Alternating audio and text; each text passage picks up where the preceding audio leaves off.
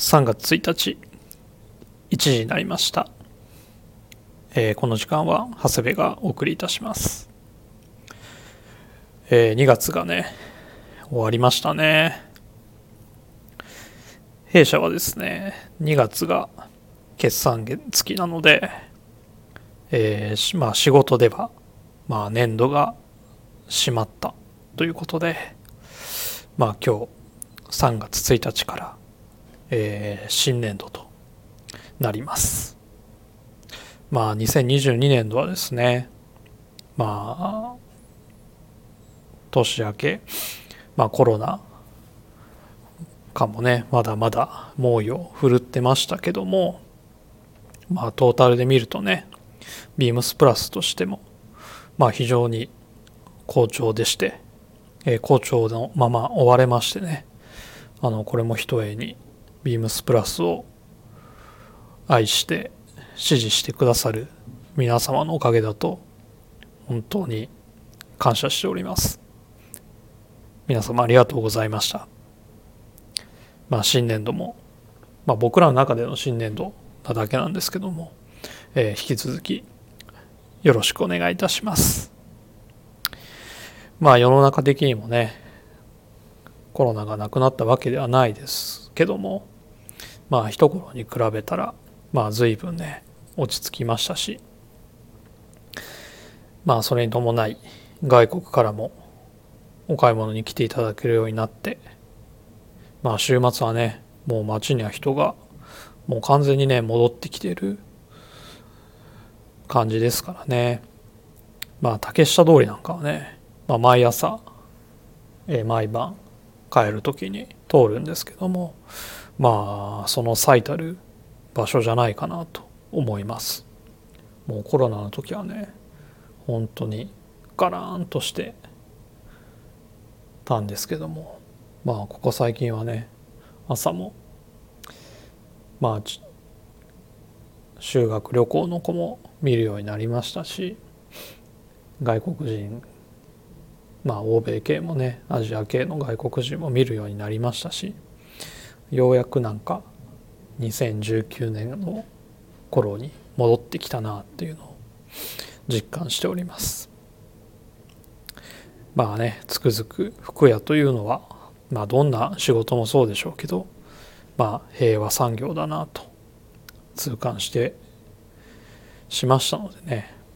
まあこの状態が続くことを祈っております。まあ2月が終わったということで先週もお伝えしてました、まあ、コラージュのねチャレンジ企画なんですけども無事、えー完走することができました、まあ、前半は23年秋冬の発注作業がありながら後半はねあの関西出張なんかもある中でまあ課題をこなしていたんですけどまあ28日間穴を開けずにね完走できたっていうのはちょっと自信になったかなと思います。まあこの先どうなるか分かりませんけどまあ機会があればねお題を投げられて期限までにそれを作成してっていうこともなくはないと思いますのでまあそういった訓練にはなったんじゃないかなと思っております。えー昨日ねアップした作品もあのコラージュのコミュニティアカウントに取り上げてもらえたので、まあ、最終的に今日のがねどうなるかまあ わからないところはあるんですけどもまあ28分の5の確率であのそういったところに上げていただくことができたので、まあ、より多くの人の目に触れる機会ができたのも良かったなと思っています。ただね自分じゃ気に入っている作品にその「いいね」があまりつかなかったりまあその逆に自分じゃあんまり納得というかねうーんこれはなみたいなってね思うような作品にまあすごく多くのねいいねがついたりコメントがついたりしますのでなんかね読めないところっていうのはねありますね。まあいくらね自分が満足してても人が見て他の人が見てねいいなと思えなければまあ意味はないというかねあのちょっとまたその自己満足っていうのもね違うかなとは思いますのでまあそういったのもねあのやりながらなんとなく作りたいものと求められてるものが近づいていけばいいなっていうふうに思います。まあこれで終わりじゃないですしねまあ作りたいという意欲はねめちゃめちゃ高いので、まあ、引き続き頑張っていきたいと思いますので、えー、応援していただけたらなと思います。まあどこかでねタイミングが合えばまた展示あと販売もねしたいんですけどねまあそのいつかに備えていこうと思っております。まあ先週スキマプラスのね藤井君と高田君のまあカープファンコンビがですねまあ先週セ・リーグの順位予想してましたけどもまあドラゴンズのね最下位は硬いみたいなね話はしてましたがまあよくよく見るとですね評論家の皆さんの順位予想もまあドラゴンズのね最下位確かに多いんですけどまあカープもね同じぐらいいましたからね。あとまあその評論家の順位予想をねあの順位別にポイントつけていって集計するとトータルだとね実はカープの方があのポイントが下だったんですよね。まあその上ですね昨年はドラゴンズ対カープは15勝10敗でドラゴンズ5つ勝ち越してますからねまあそこはね忘れないでほしいと思いますね。まあ僕の順位予想はですねあのまあドラゴンズね。もちろん優勝してもらいたいところなんですけども、まあ、やっぱりね現実的に見てまあタイガーススワローズまあドラゴンズベイスターズジャイアンツカープっていうね順番じゃないかなと思っております。まあタイガースはねピッチャーもちろんいいですしあとはね外国人選手次第ではまあ割と強いんじゃないかなっていうふうに思ってます。でまあスワローズはですねまあマクガフが抜けましたけ抜けた後誰が抑えに回るかっていう課題はあるもののまあ村上もねマークきつくなってきてっていうところはねあるとは思うんですけどもまあやっぱり経験値も優勝の経験値っていうのは大きいですからね。まあ2位あたりは硬いんじゃないかなと思います。まあ3位以下はね去年と一緒で結構ね団子になると思ってるんですよね。どこもねやっぱり頭一つ抜け出すだけの戦力がないというかね、まあ、ドラゴンズはねピッチャーいいですけどまあ打撃の方がね、まあ、新外国人とあとはセカンドとかはねあの新人によるところがの結果によるところが非常に大きいのでねまあそこがはまればもしかしたらいけるかもしれないですけどね。そこがダメだったらちょっと大いにこけそうな気もしますしまあベイスターズもねやっぱ先発でしょうかね。打つ方はねベイスターズはいいですからね。まあジャイアンツは隙間の2人も言ってた通りやっぱ先発ですかね。あとは抑えの体制がだ2年目のジンジンクスにね陥らないかどうか。でカープですよね。まあ3位6位はね本当に昨年同様最後までもつれるんじゃないかなっていうふうに思っております。まあドラゴンズはねベイスターズ戦を五分に持っていければまあ昨年も A クラスでしたからね。まあなんて言ったって6勝18敗でしたからね。あとはまあヤクルトにも勝ち越してますしまあ阪神とねジャイアンツとはほぼ互角でしたからあとはカープと同じく交流戦をねどう乗り切るかっていうところじゃないでしょうかね。まあ、打つ方は昨年より確実にいいと思うので、まあ、ピッチャーがね昨年同様かもしくはねもう少し良ければ A クラスは狙えるんじゃないかなと思っております。来週ですかね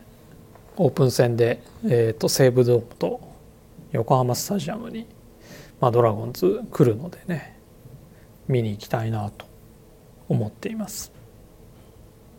まあ行けるかどうかは分かんないですけどね。まあ楽しみですね。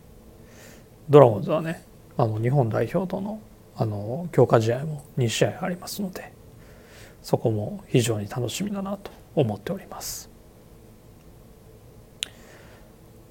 相撲の方もね番付が出ましたね。新関脇に霧馬山。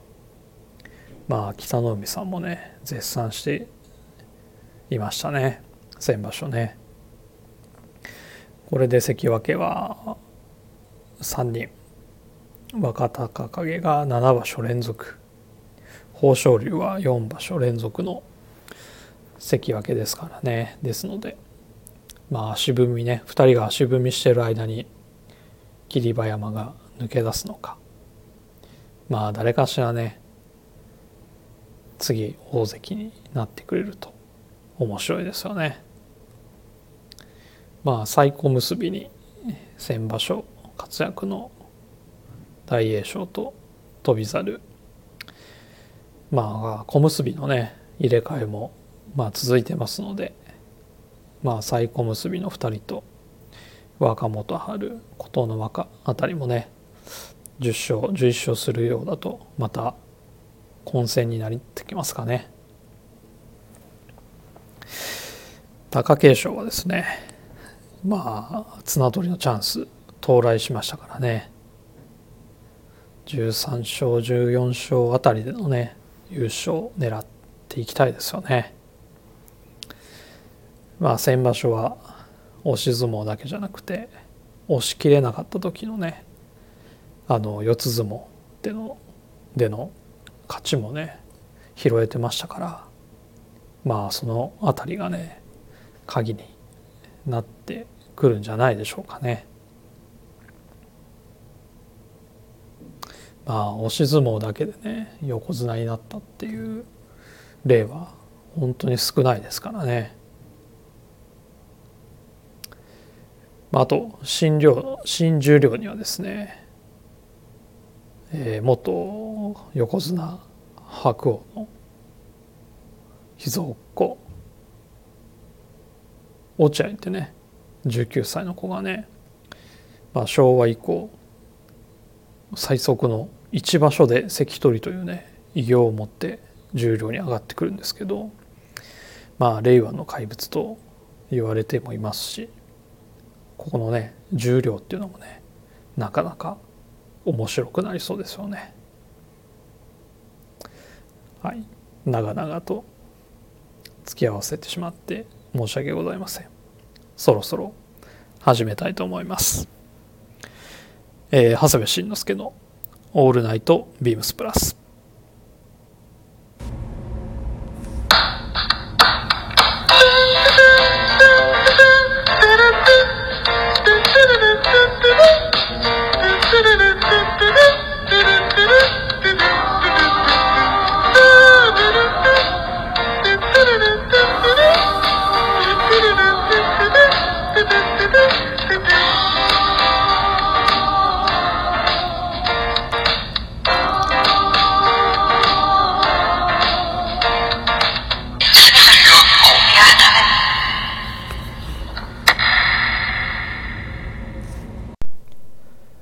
この番組は変わっていくスタイル変わらないサウンド All Night BEAMS+ supported by Shure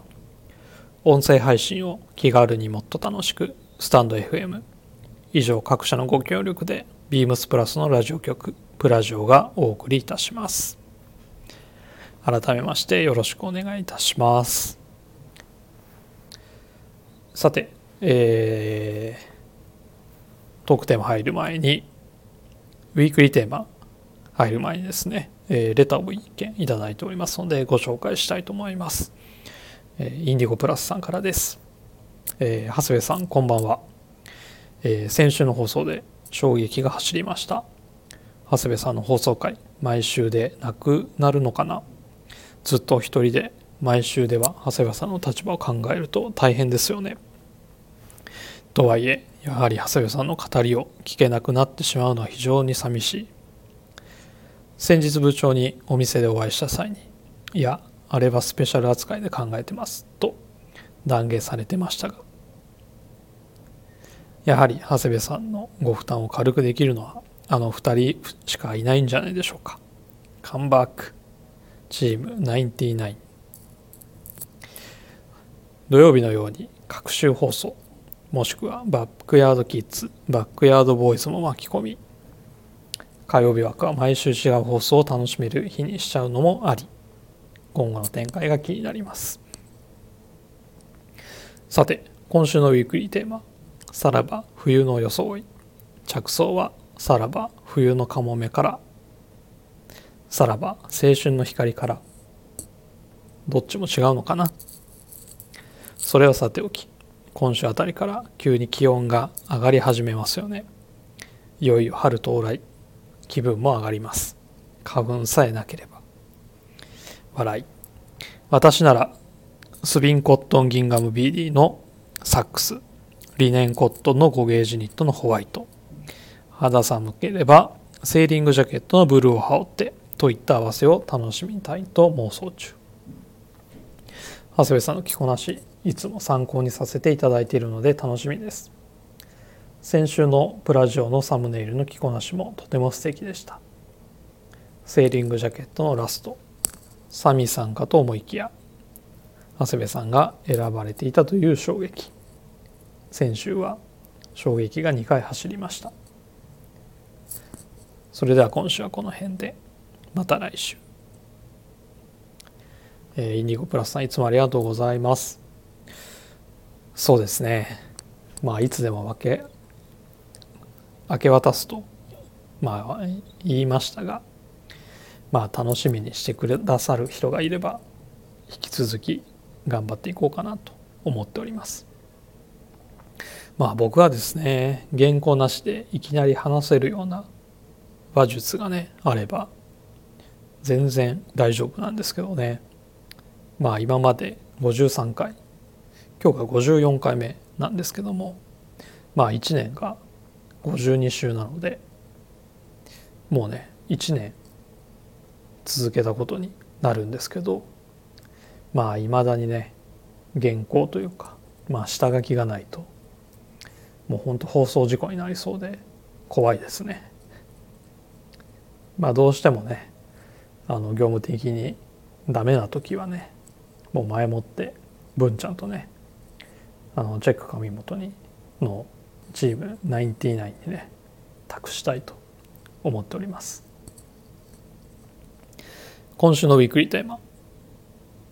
まあさらば冬のカモメまあジャック・ニコルソンですね。とまあさらば青春の光。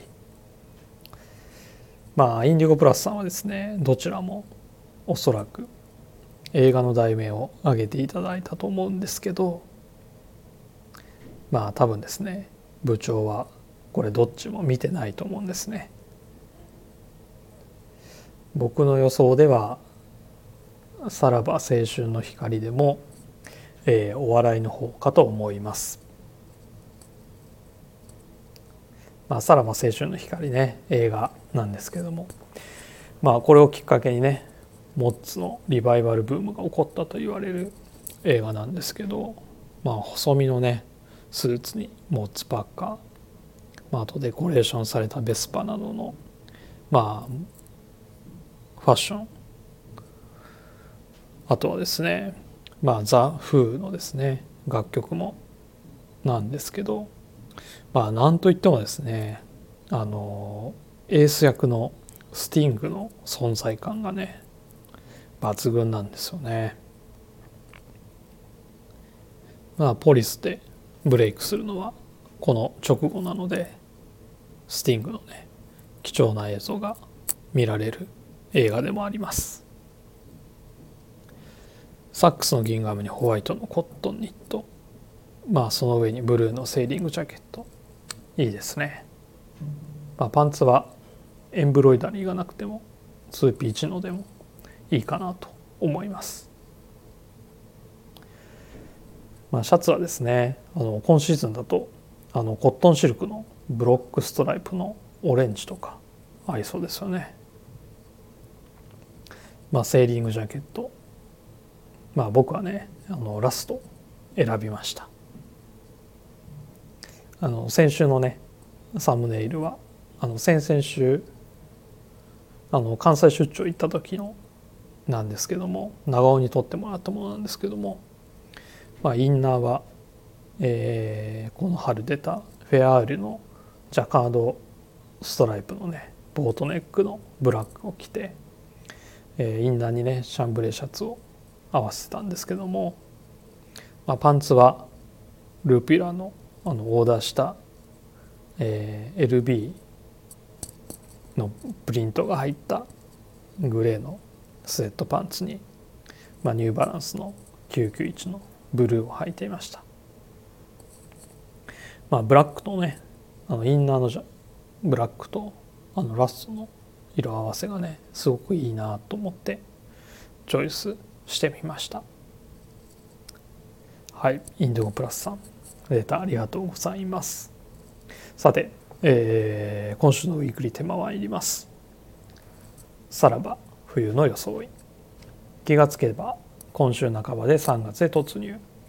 そろそろ冬のアウターで寒さを乗り切るより春らしい重ね着を楽しみましょう。そこで今週はあなたの脱冬アウター術について伺います。シャツやカットソーは何を選ぶのか。スウェットやニットの起用法についてもぜひそろそろ行われる衣替えの参考に。えー、自分らしい春の重ね着とは的な話ができれば、えー、冬から春へ気持ちが切り替えられるような話になればと思っております。というね部長からの、えー、メールが来たんですけどもそうですねまあ僕はね基本的にあの佐久間や柳井のようなもう重ね着をどんどんするようなタイプではないんですけどね。まあなぜならね洗濯物は少ない方がいいと思ってますからね。なので基本的には T シャツにスウェットまあもしくはシャツ。でその上にアウターというぐらいね、まあ、シンプルな重ね着なんですけども。まあとはいえねこの時期はあの朝晩と日中の寒暖差は大きいですしまあ3月入ってねダウンやごついウールのアウター着るのもやっぱり服屋としてのねテンションはとしてはまあちょっとねそういうマインドにもならないですしまあやっぱり春の立ち上がりはね春物を着るんですけどもまあ重ね着をねせざるを得ないというか楽しみ楽しむ時期かなと思っております。まあこの春はねどんな感じなんでしょうかね。まあこの春とか秋っていう時期はあのアウターに関しては僕はねバルマカンコート、まあ、いわゆるステンカラーコートを着ることが多いですかね。あの商品番号で言うとえー、3819の0071 3819の0071、えー、ビームスプラスのコットンポリエステルのギャバジンのバルマカーンコートですね。まあ、スタイリングは有楽町のスタッフの、えー、スーツスタイル。しかないんですけど、えー、これですね身幅もたっぷりしてますしあの1960年代をイメージしたねあのクラシックなシルエットなんですけどまあそれがねあの逆に今っぽくもありますのであの上下スウェットにニューバランスみたいな感じでねあのこのバルマカンコートを着てもあのシティボーイ感が出ていいんじゃないでしょうか。あとねこの間出た、えーと、ニューエラループイラーのベースボールキャップなんかかぶってねあのカジュアルな感じで着てもすごくいいなと思います。あとあの先週の木曜日、えーと、サミーが紹介していたしていてあと昨日の坂本も話していた、まあ、シェラデザインのパナミントジャケットですね。えー、商品番号が3818の、えー、037238180372ですね。僕ねこれオレンジにしました。あのセーリングジャケットラストなのにこれもねオレンジ選んじゃいましたね。いいオレンジだったんですよ。これはねあの重宝しそうです。今日ねあの着てるんですけどあの今日はねその下にポストのあのブラウンのねダックのカバーオールあとインナーにはねポスト×ビームスプラスのシャンブレーシャツを着てまあファイブポケットデニムにオックスフォードワークっていうね、まあ、アウトドアワーク寄りのスタイルだったんですけどあのウェブの商品ページでですね、えー、他のスタッフのスタイリングもたくさん出てるんで見てみますとえっ、ー、と多分これ先頭に出てくると思うんですけどね辻堂の武藤君あの見てもらうとね腰に巻いてるんですよね。あのこれそのくらい生地の厚みで、まあ、携帯用の袋もあってコンパクトにもなりますからねこの時期は本当にあの脱ぎたかったら腰に巻いてもいいですしあのもう畳んでしまっちゃってもいいのですごく便利だなと思います。まあこの時期はねインナーにスウェットとかでもいいですし、まあ、神戸のね大崎君や有楽町の河野大臣はもうスーツの上に羽織ったりしてますからあの非常にねなのでシルエット的にもあのそういった上から着れるぐらいの大きさなので非常に汎用性が高いんじゃないかなと思います。僕はですねこの中で好きなスタイリングは、えー、2月22日のマンマミヤ田口のスタイリングですね。あのジムパンツのデニムにランコートのモカシン、えー、サックスのパナミントにインナーはスウェットのフーディーっていうスタイルなんですけどもあのこのジムパンツのねスリムストレートのシルエットとのバランスがめちゃめちゃいいですね。どっちかっていうとね今太めのパンツ履いてるスタッフっていうのが多いんですけどまあ僕もねこういうパナミントに合わせるんだったらちょっと細身のパンツの方がいいかなと思ってたところでえっ、ー、と田口のこの田口くんのねこのスタイリングでしたのであのすごくイメージ通りのスタイリングでいいなと思いました。はいということで、えー、これね話してるうちねテーマテーマが何だったかなって忘れちゃうんですけど「あなたの脱冬アウター術」なんですけどもこれまとめるの難しいですね。まあ、僕は、えー、パナミントとコットンポリのバルマ缶おすすめということで、えー、締めたいと思います。レターを送るというページからお便りを送れます。ぜひラジオネームとともに話してほしいことや僕たちに聞きたいことがあればたくさん送ってください。メールでも募集しております。メールアドレスは bp.hosobu.gmail.com bp.hosobu.gmail.com ツイッターの公式アカウントもございます。Beams アンダーバープラスアンダーバーまたはハッシュタグプラジオをつけてつぶやいていただければと思います。それでは明日のスキマプラスも、えー、お楽しみにしてください。それでは今週はこの辺で。また来週。